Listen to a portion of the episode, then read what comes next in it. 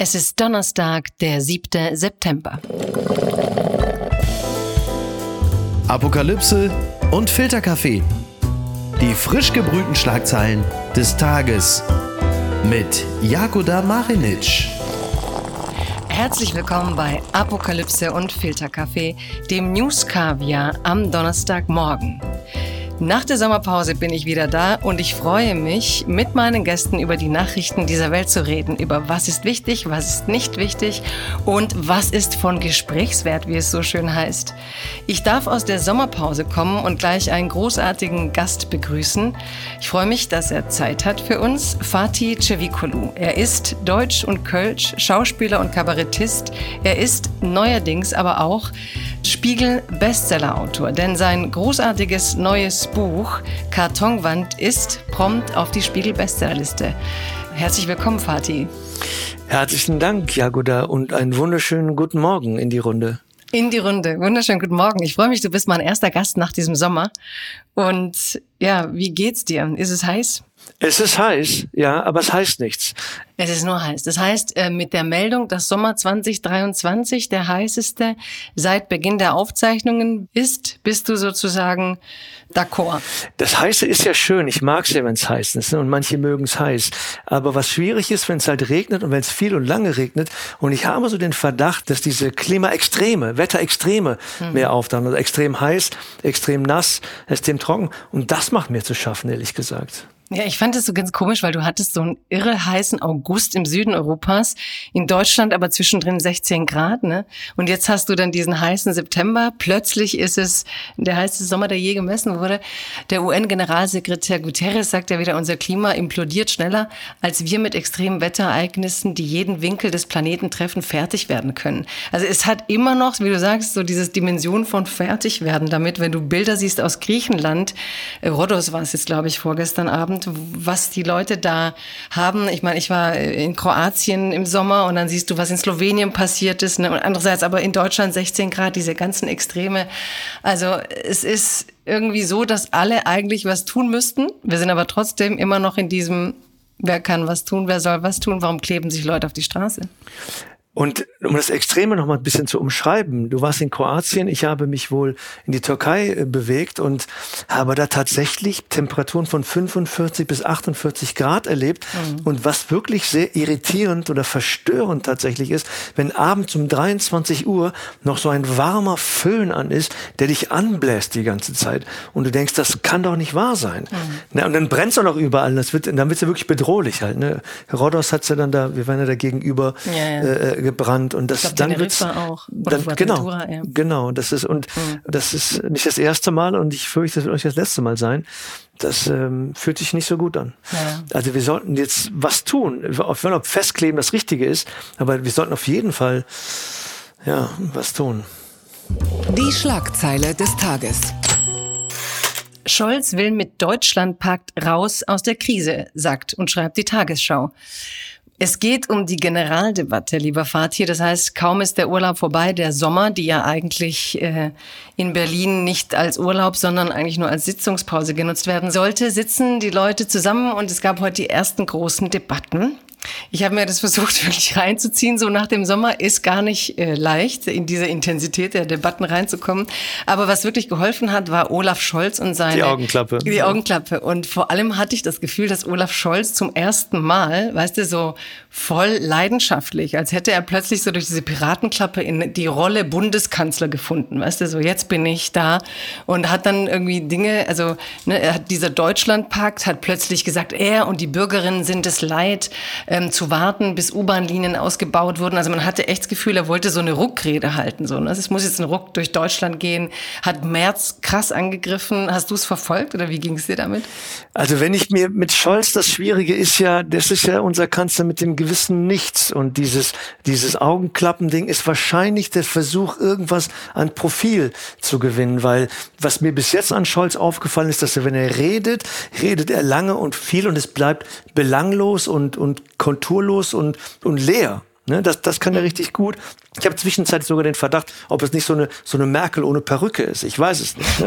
Und wenn es dann ganz eng wird, dann stellt er sich hin und haut halt so so Worte aus der Comicwelt raus. Ne? Corona stellt sich hin, die Bazooka kommt jetzt. Du denkst, was soll das denn? Das ist jetzt eine Zeitenwende und jetzt kommt der Doppelwumms und jetzt ist der Deutschlandpakt. Also mich irritiert das sehr. Ich äh, kann dem nicht folgen, finde da keinen Inhalt und habe so den leisen Verdacht.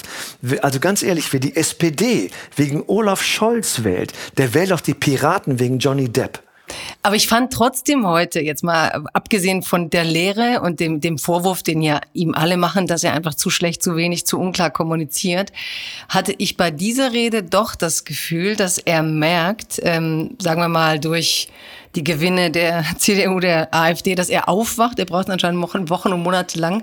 Aber dieses Angebot Deutschlandpakt an die Kommunen, an die CDU, so lasst uns doch gemeinsam machen, dass er spürt, er kommt jetzt nicht mehr damit durch. So die Merkel-Nummer ohne Perücke, wie du gesagt hast, die funktioniert bei ihm nicht. Also irgendwie schafft er entweder die Politik des Hinterzimmers nicht gleich gut, aber irgendwie die Stagnation ist allen klar, die die die Statistiken Deutschland fällt zurück. Also er merkt, er muss die Kritik an der Ampel ist so groß. Hast du das Gefühl mit dieser Deutschlandpakt-Idee, dass das jetzt irgendwas rumreißen könnte?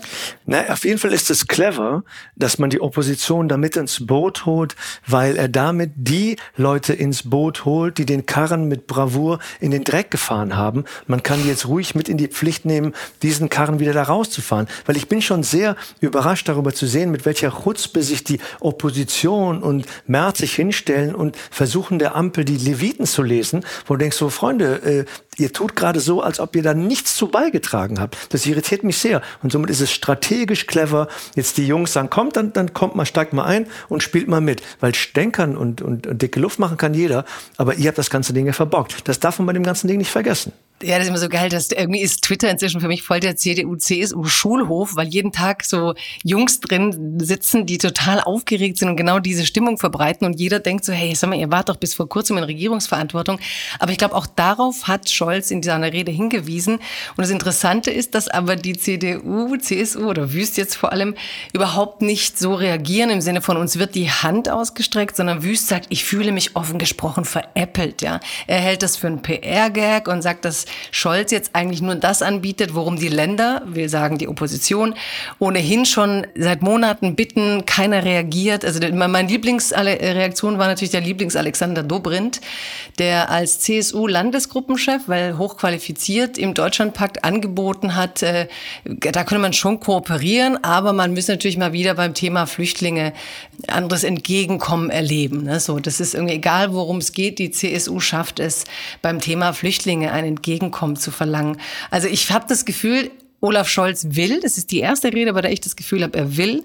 Und gleichzeitig trifft er doch auf eine Opposition, die denkt in diesen Spielchen, die sie gerade spielen, mit dem Auge nach rechts. Und ich frage mich echt bis heute, ob Olaf Scholz sich wirklich verletzt hat oder ob er denkt, es ist einfach ein guter Anfang dieser Nach-Sommerpausenzeit zu sagen, nach ganz rechts außen habe ich gar keinen Bock zu sehen, wie Lindner das heute spielerisch auch gesagt hatte.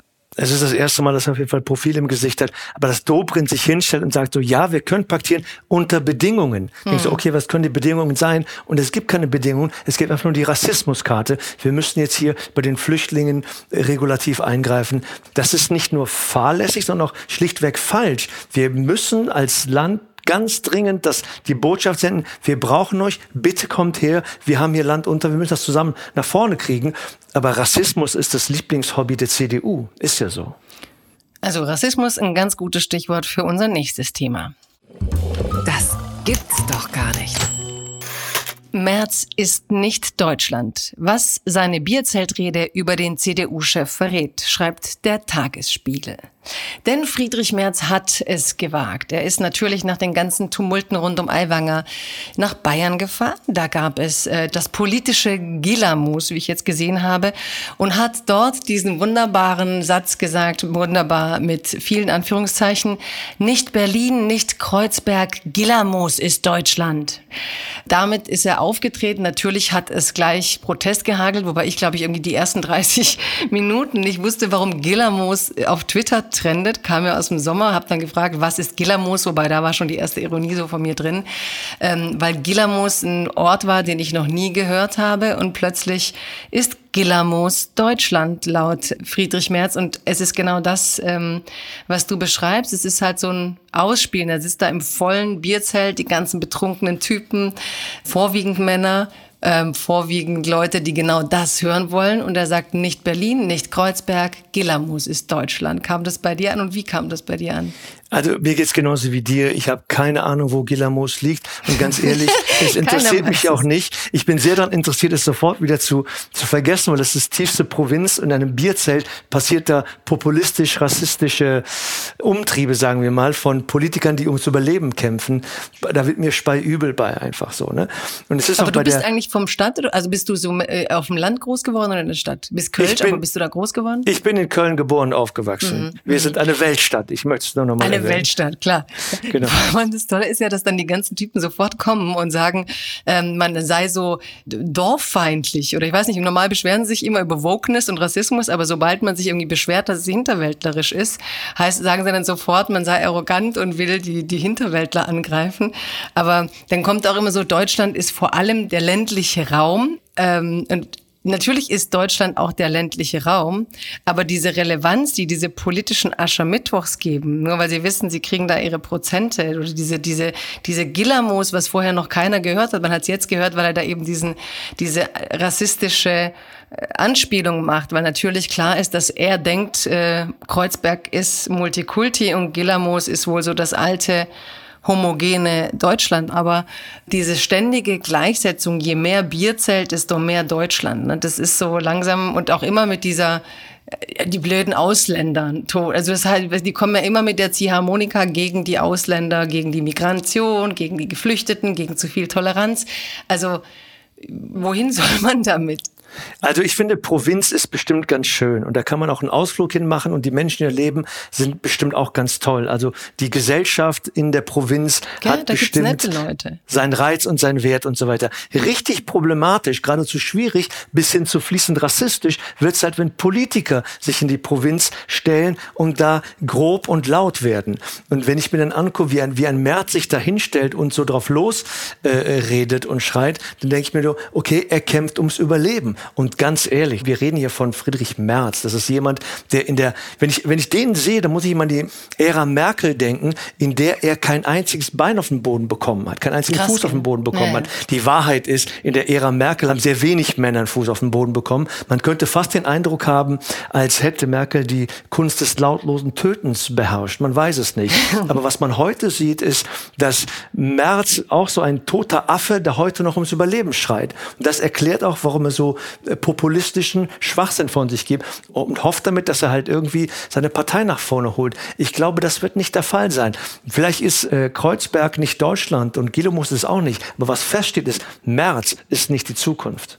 Ja, und vor allem, du hast gerade gesagt, dieses, weißt du, Politiker, die in die Provinz gehen und dann eigentlich die Provinz provinzialisieren, weil sie ihnen weniger zutrauen, als sie eigentlich kann. Das nervt mich eigentlich so richtig. Weißt du, man wird dann genau. sauer auf die Provinz wegen dem, was die Politiker da eigentlich machen.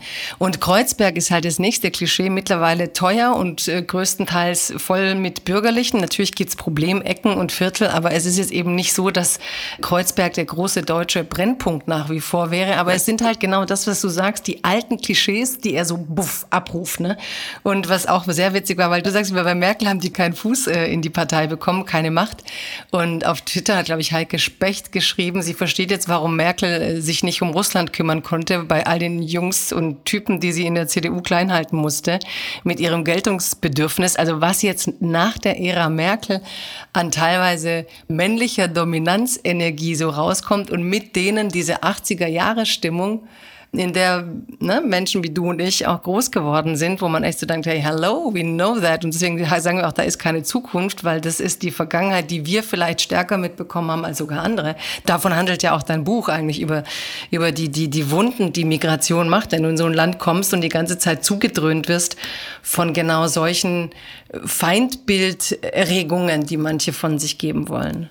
In der Recherche zum Buch Kartonwand habe ich auch mir angeschaut, wie das damals war, als das Anwerbeabkommen 61 mit der Türkei geschlossen wurde. Ne? Deutschland war da, ne, also gerade mal 15, 16 Jahre, das Nazi-Regime war gerade mal besiegt und da war noch sehr viel äh, von der Stimmung, sage ich mal, da. Und, und es war damals schon, ich war gar nicht überrascht in der Recherche festzustellen, dass die CDU schon in den 70ern schon anfing mit von Umvolkung und der Reinheit des Volkes und das Christliche ist so heilig und und so edel und das Muslimische ist so barbarisch und so niederträchtig. Das war schon immer, immer, immer Ton in dieser Partei. Es war also Ausgrenzung, rassistische Haltung war, war gang und gäbe. Das war schon immer gegeben. Und die Wahrheit ist ja heute, und deswegen ist es ja so spannend, das ist, glaube ich, ein bisschen das, der Aufstand der letzten Hampelmänner, weil die Wahrheit ist, Gesellschaft ist die Gleichzeitigkeit von Unterschiedlichkeiten. Und die Unterschiedlichkeit in unserem Land sind sehr vielfältig und werden lauter und sichtbarer und wahrnehmbar. Sichtbarkeit nimmt zu, dass dann so, so einzelne tote, konservative, rechtsextreme Stimmen, so tote Affen wie Merz dann einfach lauter werden und merken, du hörst noch die nackte Panik in deren, in deren Stimme, weil die mit der Gesellschaft, wie sie sich entwickelt, nicht klarkommen. Aber das ist sein Problem, nicht unseres. Ja, es ist schon ein bisschen auch unseres, weil ja die Leute, die mit der Gesellschaft klarkommen, dann keinen Bock haben auf Politik, weil in der Politik halt eigentlich die Vergangenheit gewälzt wird, weißt du? Und weil du denkst, hey Alter, wenn ich was vom Leben will und von der Zukunft gehe ich doch nicht in Kreise, wo das mein Weltbild ist, ich will ja nach vorne gehen. Und plötzlich sind wir echt wieder bei so kleinen brachial äh, reden und dann stellt man halt Gilamos drüber und macht auf populistisch und ich bin gespannt, wie das sozusagen in Richtung Wahljahr alles sich noch hochkochen wird. Äh, ich bin da auch sehr gespannt drauf. Ich kann nur dafür eintreten, Bewusstsein zu schaffen und, und Aufmerksamkeit hinzurichten und da nochmal das, sich das gesamtgesellschaftlich anzuschauen. Und da ist diese, diese Scharfmache der, der Populisten, der Rechten, der Extremen totales Gift. Da gilt es nur wachsam und aufmerksam gegenüberzustehen. Ja, und ich denke immer, in der ganzen Zeit, in der wir darüber reden, reden wir halt nicht über das, was man aufbauen kann und das, was man gut machen kann. Und darum ging es eigentlich. Und deswegen kommen wir zum nächsten Thema. Das passt. Werbung. Mein heutiger Werbepartner ist Clark. Ich verbringe viel zu viel Zeit am Telefon, am Handy. Und wenn ich auf meine äh, Anzeige was die Bildschirmzeit angeht, starre, dann starre ich entsetzt so lange darauf, dass die Bildschirmzeit noch länger wird. Was nutze ich denn eigentlich? Also bei mir so in erster Linie sind es dann doch wirklich äh, Nachrichtenseiten. Ich daddel gar nicht auf dem Handy, aber ich bin natürlich dann auch recht viel äh, zum Beispiel auf den Musikseiten, aber meistens informiere ich mich oder ich werde informiert und bin sehr viel äh, in den Messenger-Diensten, wo mir dann Freunde und Bekannte schreiben, was ich alles wieder verpasst habe, was ich alles noch machen muss und was ich alles wieder nicht auf die Reihe gekriegt habe.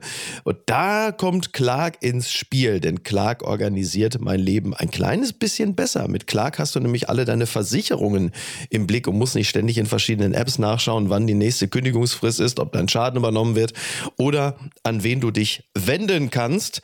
Und hätte ich mal Clark benutzt, dann hätte ich nicht vor zwei Wochen Flatterband an meinem Auto gehabt. Mehr sage ich dazu nicht. Mit deiner Unterschrift bei der Anmeldung wird Clark dein neuer Versicherungsmakler. So können sie deine Interessen gegenüber den Versicherungsgesellschaften vertreten und dir einen digitalen Service mit allen Vorteilen anbieten. Das Maklermandat greift für alle deine Versicherungen, die du in der Clark-App angibst und hochlädst. Du kannst natürlich jederzeit und kostenfrei deine Vollmacht zum Maklermandat widerrufen. Vergiss also das mühselige Suchen Suche nach deinen Policen und manage deine Versicherung digital on the go 24-7. Ach Gott, ja, das wäre so schön. Das muss man machen. Das ist fantastisch. Das könnte mein Leben so deutlich erleichtern. Hol dir ein Upgrade mit Clark. Also Clark spendiert allen HörerInnen einen Shopping-Gutschein von bis zu 30 Euro. Einfach die Clark-App runterladen oder direkt auf die Website gehen. Clark.de bei der Registrierung den Gutscheincode Filterkaffee 54, alles groß geschrieben ja, Filterkaffee 54. Ihr ladet eine bestehende Versicherung hoch, dann sichert ihr euch einen 15 Euro Shopping-Gutschein für Brands wie äh, Adidas, Amazon, DAZN. Und bei zwei Versicherungen, da sind es sogar ganze 30 Euro. Also probiert die Clark-App doch selbst einmal aus. Und jetzt weiterhin viel Spaß mit der heutigen Folge. Das jüngste Wunder des Robert Habeck. Robert Habeck, so schreibt die Taz, sei die Mindestlohnerhöhung zu niedrig. Bundeswirtschaftsminister Robert Habeck findet die Erhöhung des Mindestlohns zu niedrig. Hintergrund ist, dass das Bürgergeld im kommenden Jahr um gut 12 Prozent erhöht werden soll, der Mindestlohn bis 2025 aber nur um knapp 7 Prozent. Für Habeck ist der Unterschied im Grunde schwer oder gar nicht zu begründen.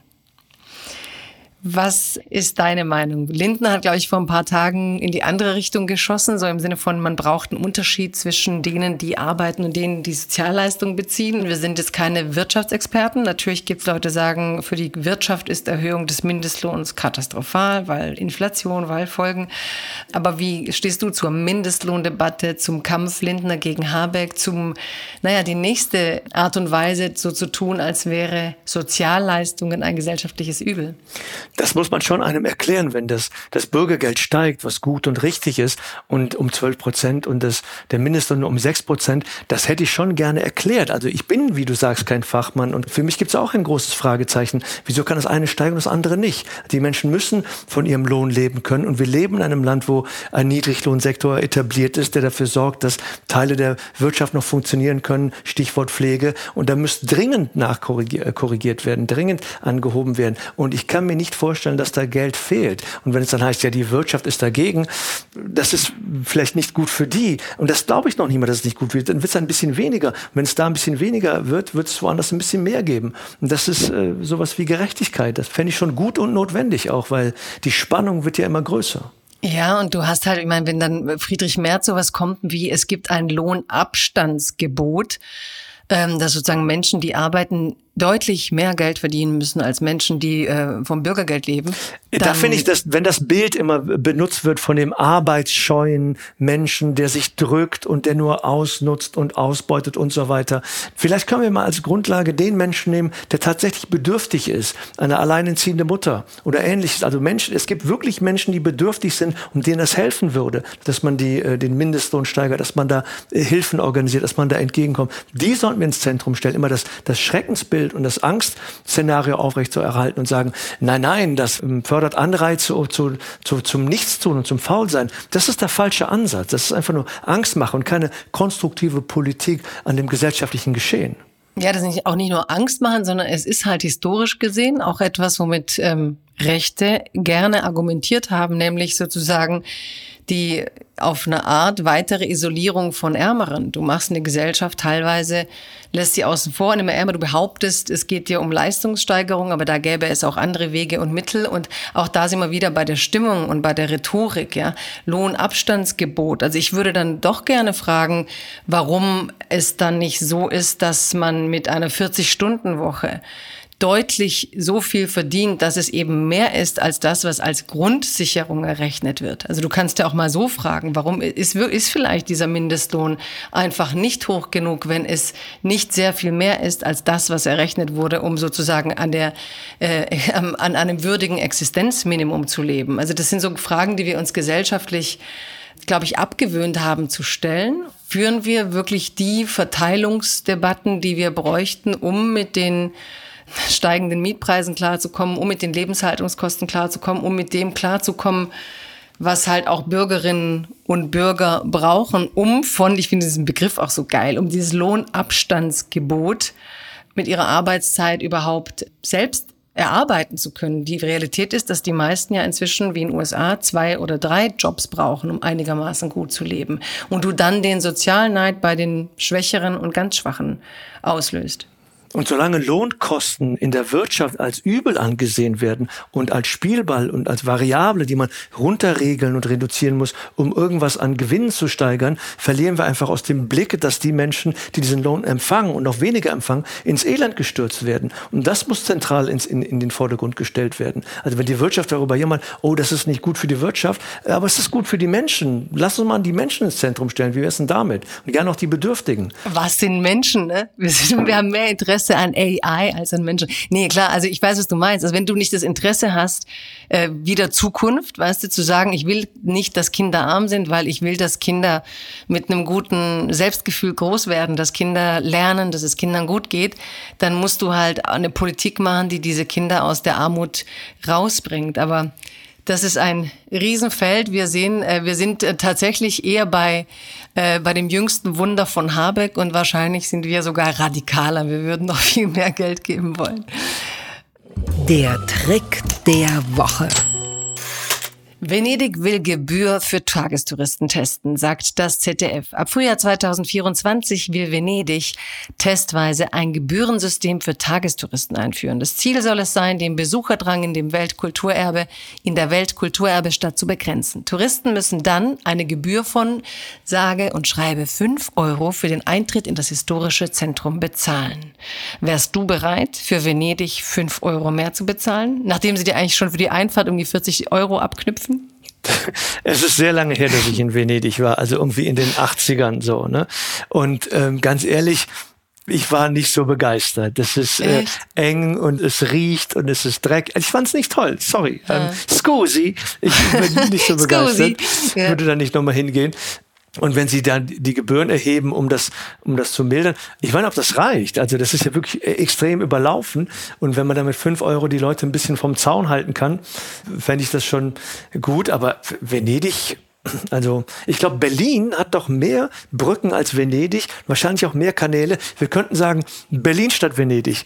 Wenn das jetzt irgendwie falsch klingt, dann ist das einfach nur ein touristischer Aufruf. Nee, aber wenn nach Berlin die Bayern kommen, soll man denen vielleicht äh, Steuern abknüpfen, weil ja Kreuzberg und Berlin, äh, weißt du, die sind ja dann. Nee, das, also das, machen ja wir anders. Das machen wir anders. Wenn die Bayern nach Berlin kommen, dann machen wir so organisierte, geführte Touren, so Bustouren durch äh, Kreuzberg und Neukölln. So mit Themenparks. In dem Hinterhof gibt's dann so traditionelle Schächtungen. Und wenn dann Vegetarier dabei sind, können wir in einen anderen Hof gehen. Da gibt's dann traditionelles Weinblätterrollen oder Paprika, gefüllte Weinblätter. Hey, vielleicht wäre das eigentlich so das beste Bundesprogramm überhaupt so für diesen Deutschlandpakt, dass du quasi die Leute aus Bayern ne, oder aus diesem ländlichen Raum nach Berlin fahren lässt, dass die dann gehen, weil immer wenn, ja, ja, sollten wir eigentlich mal überdenken, ne, Tourismus oder Integrationsprojekt, weißt du, die Bayern hochbringen, damit sie in Berlin Weinblätter essen und sich gut gehen lassen. Ich glaube, dann wäre das Thema eigentlich eher erledigt. Man müsste eigentlich sowieso viel mehr feiern mit den Leuten. Ja, aber, aber zurück zu Venedig. ich finde fünf Euro eigentlich total den Witz. Also wie kannst du für Venedig eine Gebühr erheben und dann fünf Euro verlangen?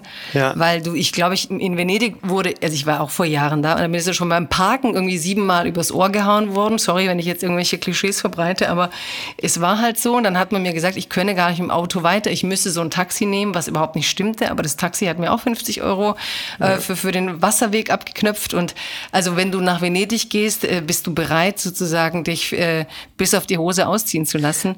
Als Kölner würde ich ja sagen, dass wir mit, mit Venedig dann so eine Städtepartnerschaft aufbauen und an Karneval tauschen wir dann die Prinzen aus und äh, schicken ein paar Masken rüber und die Popzi schicken ein paar Masken hierhin und wir machen eine ganz neue, eine ganz neue Kulturbrücke, die karnevalistische Kulturbrücke zwischen Venedig und Köln. Die Kölsch-Venezia. So. Finde ich auch geil. Ja. Ja, das wäre gut. Aber da würde ich sogar nach Köln kommen mit diesen Masken. Die venezianischen Masken, die haben was. Ja. Der Lappenclown mit der venezianischen Maske. Sowas kann man sich nicht ausdenken. Die Nachricht kommt aus der Süddeutschen Zeitung und man kann sich kaum vorstellen, aber tatsächlich ist eine Frau in China in einen iPhone-Laden passiert eigentlich täglich, mehrfach weltweit. Aber sie hatte eine ganz besondere Methode. Sie nagte mit den Zähnen das Kabel durch, äh, mit dem das Smartphone gegen den Diebstahl gesichert war und rannte aus dem Laden. Ähm, der Laden war videoüberwacht, das heißt, ähm, man hat die Frau noch gefunden per Gesichtserkennung, aber sie hat sich tatsächlich so wie der, der, der Marder der iPhone-Läden, so, weißt du, so wie diese Marderschutz für, für, für Autos, braucht man jetzt ja. so einen Marderschutz für iPhones in den iPhone-Stores. Ja. Und die hat sich da durchgebissen tatsächlich, rausgerannt und kam so an ihr iPhone. Also, kannst du, würdest du das nachahmen wollen? Würdest also, du für dein iPhone, du hast ja kein iPhone, würdest du für dein iPhone so ein Kabel durchbeißen? Also als ich das gelesen habe, war mein erster Impuls, wahrscheinlich war die gute Frau da in dem Laden. Sie hat ja auch gesagt, dass sie eigentlich eins kaufen wollte. Ne? Das hat sie zumindest nachher erklärt. Ne? Und ich glaube, als er im Laden war und dann die tatsächlichen Preise gesehen hat, hat sie einfach in die Theke gebissen vor Schreck.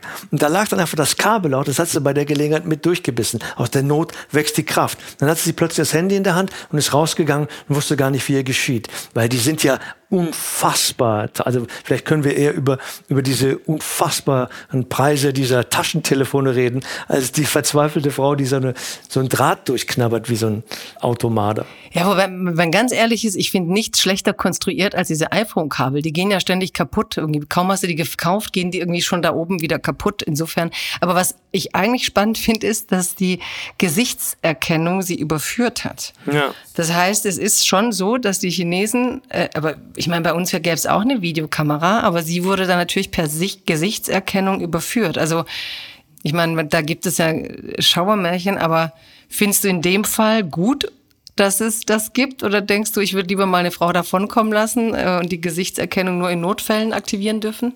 Also in diesem Fall würde ich die Frau auf jeden Fall davon kommen lassen. Und die Gesichtserkennung ist ein Fluch, das kann man, glaube ich, nicht anders sagen. Das zeigt sich in diesem Fall. Das wird sich wahrscheinlich in vielen anderen Fällen zeigen. Und ich bin froh um jeden Tag, in dem wir das hier äh, nicht haben und, und erleben müssen. Es gibt sie noch. Die gute Nachricht. Die Deutsche Bahn und die ÖBB wollen Nachtzugangebote ausbauen, schreibt die Süddeutsche Zeitung. Das heißt, die beiden Bahnunternehmen aus Deutschland und Österreich wollen ab Dezember stärker zusammenarbeiten. Neu sind dann Nightjet-Verbindungen von Berlin und Wien nach Paris und Brüssel. Zudem soll täglich ein ICE von Berlin über Frankfurt am Main und Stuttgart nach Innsbruck fahren. Jetzt haben wir sie wieder, die Nachtzüge. Sie heißen nur Nachtjets jetzt. Bist du Nachtzugfahrer? Ähm, du wirst lachen. Ich habe vor einiger Zeit, jetzt musste ich von Appenweier nach Köln fahren und musste das über Nacht machen. Das war jetzt im August und wollte, weil ich am nächsten Morgen hier in Köln sein wollte und habe dann gesehen, es gibt diesen Nightjet, der kommt dann irgendwie von Amsterdam und fährt da und dorthin und so weiter. Und den konnte ich auf meiner App gar nicht buchen. Da musst du extra und hier lang und da lang und so. Also äh, jetzt, ich möchte sehr gerne gute Nachrichten über die Bahn verbreiten, aber wenn du viel Bahn fährst, und das tun wir beide wahrscheinlich viel, äh, funktioniert das gar nicht. Die Zahl der, der Ausfälle hat zugenommen, die Zahl der, äh, der ausfallenden Züge, der, der, der Gleise, die verschoben werden, die, die, die, die ja, aber Züge, Fatih, die lass es uns mal von der Seite sehen, wenn das jetzt die Österreicher übernehmen. Ich meine, deren ÖBB ist eigentlich echt schön.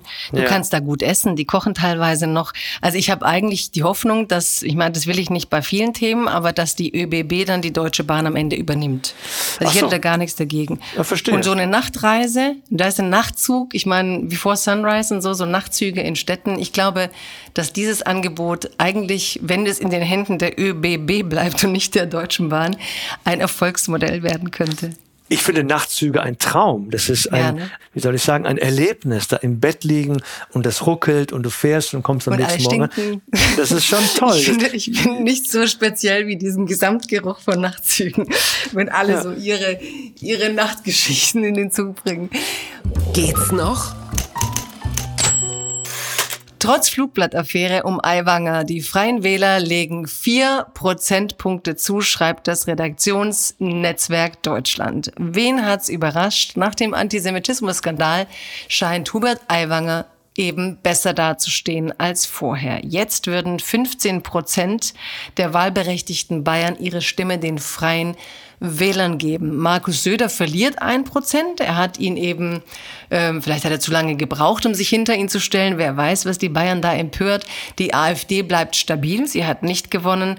Aber was Fakt ist, und entweder macht man darüber bösartige Witze oder man, man fragt sich, wie viel da ja, wie, wie das Ganze einzuordnen, aber Fakt ist, vier Prozent mehr gewinnt Aiwanger und er, er postet, glaube ich, auch so im Zwei-Stunden-Takt alle Umfragen, die zeigen, dass er jetzt in den Umfragen gewonnen hat. Er schreibt überall brav Danke, hätte er doch nur einmal so schön Entschuldigung gesagt, wie er brav Danke sagen kann.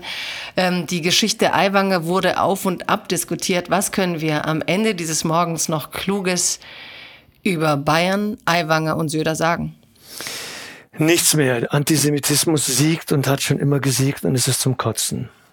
Also ich krieg's jetzt nicht pointierter leider hin. Das ist, äh, es ist wirklich ein Grauen. Söder ist so die personifizierte äh, Meinungsvielfalt, äh, dass der Aiwanger, er kann natürlich Aiwanger nicht fallen lassen, weil er durch ihn wiedergewählt werden kann. Er hat diese Front gegen die Grünen. Äh, es ist furchtbar und dass er damit auch noch gewinnt, bestätigt doch nur der rassistische, antisemitische Gedanke in Teilen des Landes und in Bayern ist präsent und kriegt auch noch Zustimmung. Es, das wird hoffentlich ein schönerer Tag werden. Ja, das ist die eine Geschichte. Aber die andere, ich denke immer, dass eigentlich einmal Söder und Aiwanger so brillant den Spin gedreht. Weißt du, es ist halt tatsächlich durch diese Geschichte. Ähm, wir haben nicht über den Antisemitismus geredet. Wir haben sehr wenig drüber geredet. Sagen wir mal Flugblatt unerträglich hin oder her, aber es gab ja noch viele andere Geschichten mehr rund um Aiwanger, weißt du, die auch erwiesen Klar, waren. klar. Die, die zeigen, welche Gesinnung er teilweise hatte. Aber wir haben nicht über die Dinge geredet. Er musste nicht einmal in irgendeinem Interview erklären, wie er eigentlich rausgekommen ist aus dieser Gesinnung, wodurch er da irgendwas verstanden haben will. Ich habe mich gefragt, warum er nicht einmal gesagt hat, es tut mir weh, dass äh, Holocaust-Überleben heute überhaupt so ein Flugblatt noch sehen müssen, das damals irgendwie in meinem Umfeld, wenn das schon geleugnet, also geleugnet oder nicht gemacht hat oder nicht gemacht haben will. Aber weißt du, was ich krass finde, ist, dass Söder um ihn gelungen ist, den Spin zu drehen. Ja, wir hatten alle mal Jugendzünden. Weißt du? Und du hast dich eigentlich nicht am Ende über Antisemitismus unterhalten, so wie du das klar siehst einerseits, sondern du hast dich am Ende doch darüber unterhalten, ob wir 17-Jährigen zugestehen, Fehler zu machen. Weißt du, den Spin, er hat etwas eigentlich, es ist nämlich nicht normal in seiner Jugend solche Blätter zu haben, außer du bist in einer rechtsextremen Jugendorganisation, verstehst du? Ja. Es ist völlig nicht normal, es ist ein total einzelner Fall von bestimmten extremistischen Gedankenkontexten, ja, und Gruppen. Und er hat aber daraus einen ganz allgemeinen Kampf gemacht, nämlich darf ich als junger Mensch denn Dummheiten begehen? Und damit kann sich natürlich jeder identifizieren. Weißt du, die kämpfen ja eigentlich so, ah ja, hier ist so eine moralübertriebene Gesellschaft, wir dürfen am Ende keine Dummheiten begehen. Und damit hat er eigentlich seine individuelle Verfehlung, die extremistische Kontexte in, mit so mit diesem heftigen Flugblatt hat, umgedreht zu etwas, was allgemein ist. Und natürlich will im Allgemeinen niemand Jugendliche bestrafen für ihre Jugendsünden. Und das ärgert mich schon, dass das gelungen ist, ja.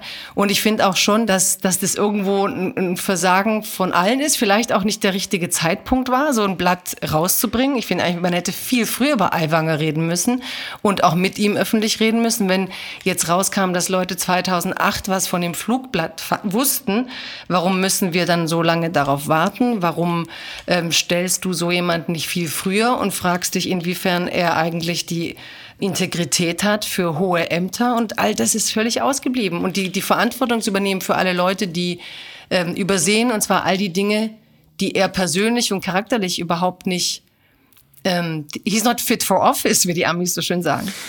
Was mich an dieser Causa wirklich stört, ist, wir reden über den 17-Jährigen und vergessen dabei den, den Erwachsenen, der da jetzt steht und der mhm. immer noch jetzt äh, praktisch im, im Tagesrhythmus Zitate, Sachen von sich gibt, die, wenn wir sie zitieren, oft nicht mehr auf dem Boden der Demokratie stehen.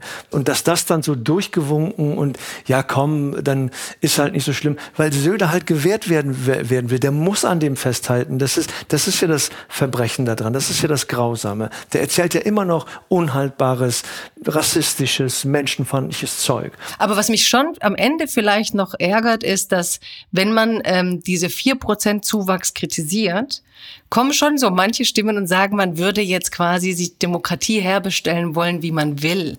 Oder man will eine, die Wählerbeschimpfung machen.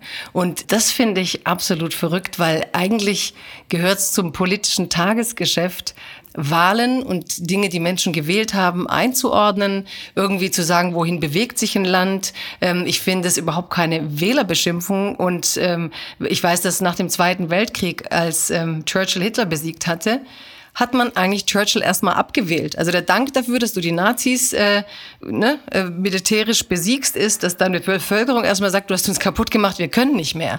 Und es ist eine demokratisch legitime und zu akzeptierende Entscheidung. Aber du kannst ja trotzdem sagen, ähm, krass, dass Churchill abgestraft wurde für diesen Kampf und, und wie er ihn umgesetzt hat. Also ich finde, es ist Tagesgeschäft, dass man auch Wählerinnen und Wähler einordnen darf und dass ich ähm, dass wir auch lernen müssen, nicht so zu sagen, die sind halt Protestwähler und dann ist es okay, weil wenn ich protestiere, habe ich vielleicht auch mal eine konstruktive Gegenlösung. Unsere Protestwähler haben irgendwie nur die Anti-Lösung und ich denke, da irgendwie rauszukommen und zu sagen, ja klar kann es scheiße sein, wenn äh, jemand nach so einer Aktion, wie du sagst, als Erwachsener hat er sich durch diese Affäre und selbst wenn sie ungerecht gewesen wäre, aus meiner Sicht nicht würdig geschlagen. Und er hat auch danach im Zelt dann gesagt, ähm, er wird dann nachher in der Verwaltung gucken, dass in die Schule Lehrer kommen, die dann kontrollieren, dass man nicht die Hausaufgaben der Kinder kopiert, um sie später dann an den Pranger zu stellen, als hätte das dieses Flugblatt oder irgendwas darin später irgendjemand in Auftrag gegeben. Also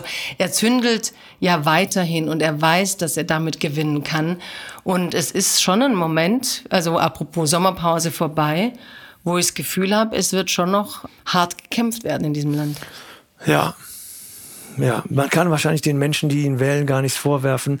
Man, wenn wir gucken, wie er sich, wie populistisch, wie verknappt, wie, wie Fake News reich er kommuniziert und, und Bilder propagiert, äh, ist die Schuld bei ihm zu sehen. Und ich kann die Menschen, die das verteidigen, äh, denen kann ich nicht mehr folgen, die kann ich nicht verstehen und bin da ein bisschen, bisschen ratlos tatsächlich. Hm. Hast du zum Ende, damit wir hier lebendig rauskommen, einen fertigen Sketch oder irgendwas, wo du bösartig uns hier wieder rauskatapultieren kannst, aber mit einem Lachen?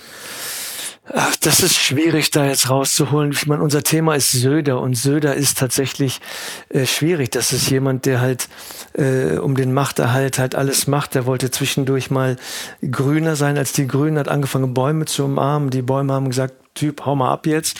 Dann wollte er Kreuze aufhängen, weil sie identitätsstiftend seien. In Bayern, das ist Schwachsinn. Das Kreuz ist nicht identitätsstiftend. Und wenn du, wenn du identitätsstiftend in Bayern sein willst, dann häng halt eine Lederhose auf. Meinetwegen kannst du ein bisschen Sauerkraut dran tackern oder nimm eine Weißwurst. Wenn die beschnitten ist, äh, ist es auch noch halal. Hello, hello. Lieber Fatih, danke, dass du Liebe mit mir Jagoda. nach dem Sommer durch dieses verrückte Land und seine Nachrichten gegangen bist. Schön, ja. dass du bei Apokalypse und Filterkaffee warst. Ich hoffe, Was ein ich wilder Morgen. irgendwann wieder. Ja. Ich wünsche dir auch noch einen schönen Tag und ich freue mich, dich wieder zu hören und zu sprechen. Und ich freue mich, dich wieder zu sehen und ähm, dich und deine Lesereise zu verfolgen und wünsche dir viel Erfolg mit diesem neuen Buch. Ich danke dir. Bis dahin. Tschüss. Schön, dass du da warst. Tschüss. Tschüss. Apokalypse und Filterkaffee ist eine Studio Bummens Produktion mit freundlicher Unterstützung der Florida Entertainment.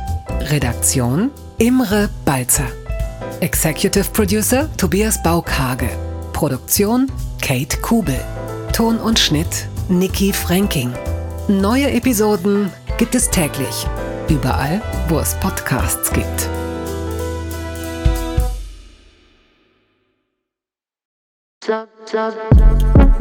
Buh, Stefanie Giesinger hier. Mit mir habt ihr nicht gerechnet, oder? Ich bin nur kurz hier, um euch über meinen Podcast zu erzählen, G-Spot.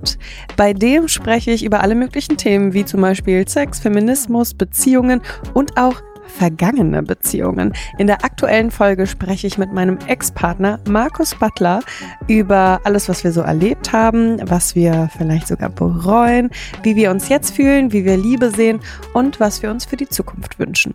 Also, falls ihr Lust habt reinzuhören, würde ich mich sehr freuen. Bis dann!